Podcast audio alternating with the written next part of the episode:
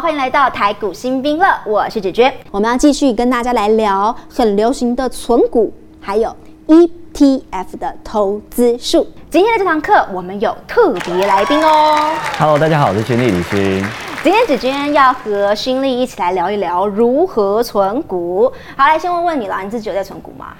呃，也算是有，但是因为我就是我自己本身就不是那种很喜欢经历大风大浪的，因为我每次跟别人聊天，他就说，哎、你是玻璃系的 YouTuber 是不是？因为我会觉得我比较没有办法经历过那么多的波折，所以我主要都是以那种欸、金融股啊，或者是 ETF 那种呃波动比较小的为存股单位。那其实。在很多的时候，我都会跟大家说，如果你今天要投资的话，我自己都是会一定会专款专户，因为有时候你会很容易一不小心看到，哎、这个会赚钱，你就很想要把所有的存款都丢进去，所以我会觉得这样是比较危险的。嗯哼，这其实是一个很重要的一个观念，就是专款专户，呃，基本上用闲钱来投资，心理的负担也不会太大，这个很重要。还记得投资股票呢，主要就是赚两种财富啦，一种呢就是赚股利，一种是赚价差。价差呢，就是用我们前面教的各式各样的一些选股方法，挑出好的公司，然后在价格比较低的时候买进，等到价格涨上来了再卖掉，这个就是赚价差。那至于股利的部分，其实就是，哎、我们买进一间股票之后，我们就持有不卖，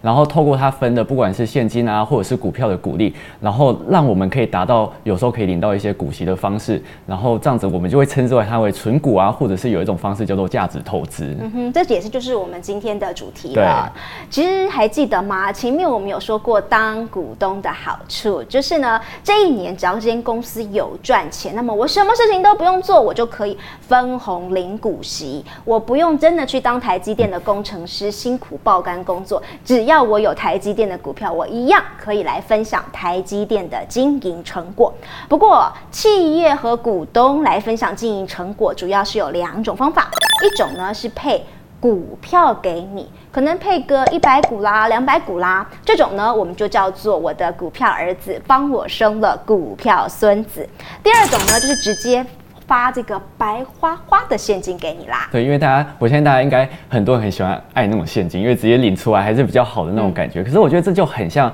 我们把钱存在银行，那可能是我们今天存了十万块，那其实现在银行的利息啊都超低的，可能最高你在数位高活数的网银差不多只有一趴而已。所以如果说你今天存十万块里面，你一年的利息啊差不多是一千块。可是如果今天同样的效果，你是把这十万块拿去投资，那你今天的投报率呢有四趴的话，其实你的呃每年就可以领到四千块的鼓励。所以其实相对来说，你在投资，然后利用存股的方式，它就有点类似你把钱放在银行，只是今天不同的是，你是把钱交给呃公司老板，那你可能把钱借给他，他可能帮你会去请员工，或者是他会购买一些呃公司上面需要的软硬体设备啊，然后之后他就会再把分红分给你的这种概念。没有错，其实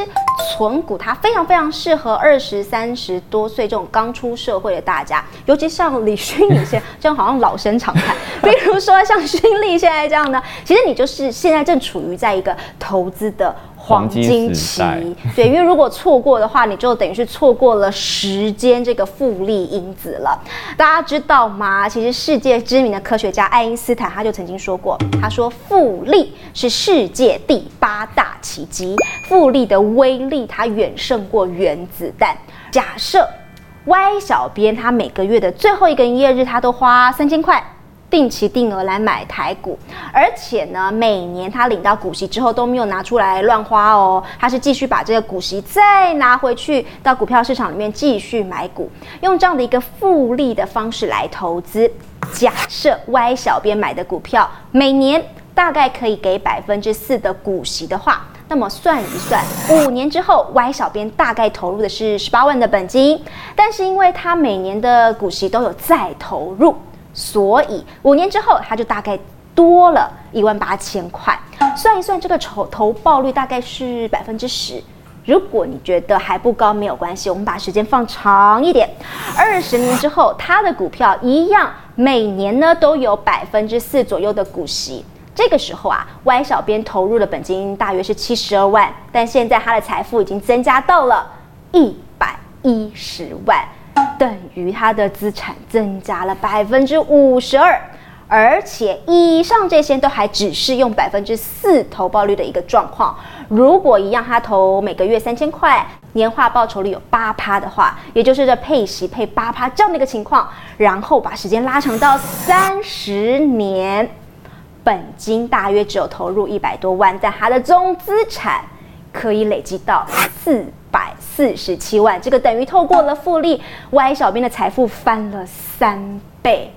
这样你应该就有感觉了吧？投资的时间越长，复利的效果就越明显。所以，雷军，你有感觉到爱因斯坦说的原子弹的威力了吗？有，其实我一直都觉得时间。真的是可以带给你很多你意想不到的惊喜。那其实我会觉得，对于小猪来讲，很多人在买股票的时候，不仅是担心股价，或者是他有很多考量点，都迟迟不敢下手。那其实像是很多你现在常听到的股票啊，它的单价也不一定到非常便宜。像是呃中信金的部分，大家很常提到的金融股，它在九月二十五号的时候收盘价是十七点六块。对。可是如果说你今天是月薪三十 K 的小资族或者上班族，呃，这样就要等于一万七千六百块，其实就超过你呃半个月的薪水。你可能要买的时候就会觉得很心痛，或者很犹豫到底要不要买。所以呢，我会觉得这样子你就可以利用一种方式叫做定期定额的方式来存股。那它的操作其实很简单，就跟我们要缴保费啊，或者是你常听到定期定额买基金是一样的道理。那你今天只要跟证券公司啊有做一个呃约定之后，其实每个月只要固定扣一个呃固定的金额，然后就可以购买股票。那其实每一家公司或者是每家券商不一样，有些一千块、三千或者是五千都可以选择。然后呢，你就已经设定好，你就试着让自己每个月尝试看看把这些钱呃进场投资。那其实呢，我会觉得扣款它就会固定扣同一天。那你选择之后呢，呃，它就呃证券公司呢就会自己在那一天的时候把你这些钱拿去购买你想要购买的股票。所以呢，其实。这个时候你金额不多的话，你可能买不到一张，那没关系，我们就买零股。那可能有可能十股啊，一百股。但是我觉得大家不要觉得，哎，这些股票好像很少。其实你这样买买，因为我们定期定额都要长期持有，那聚沙成塔，你还是可以慢慢累积你的财富。那定期定额其实非常适合，如果说你今天对股票啊还不是很熟悉，或者是很忙，你没有时间盯盘的话，我觉得定期定额会是一个不错的选择。我是轩丽，我是芷娟，我们再会啦。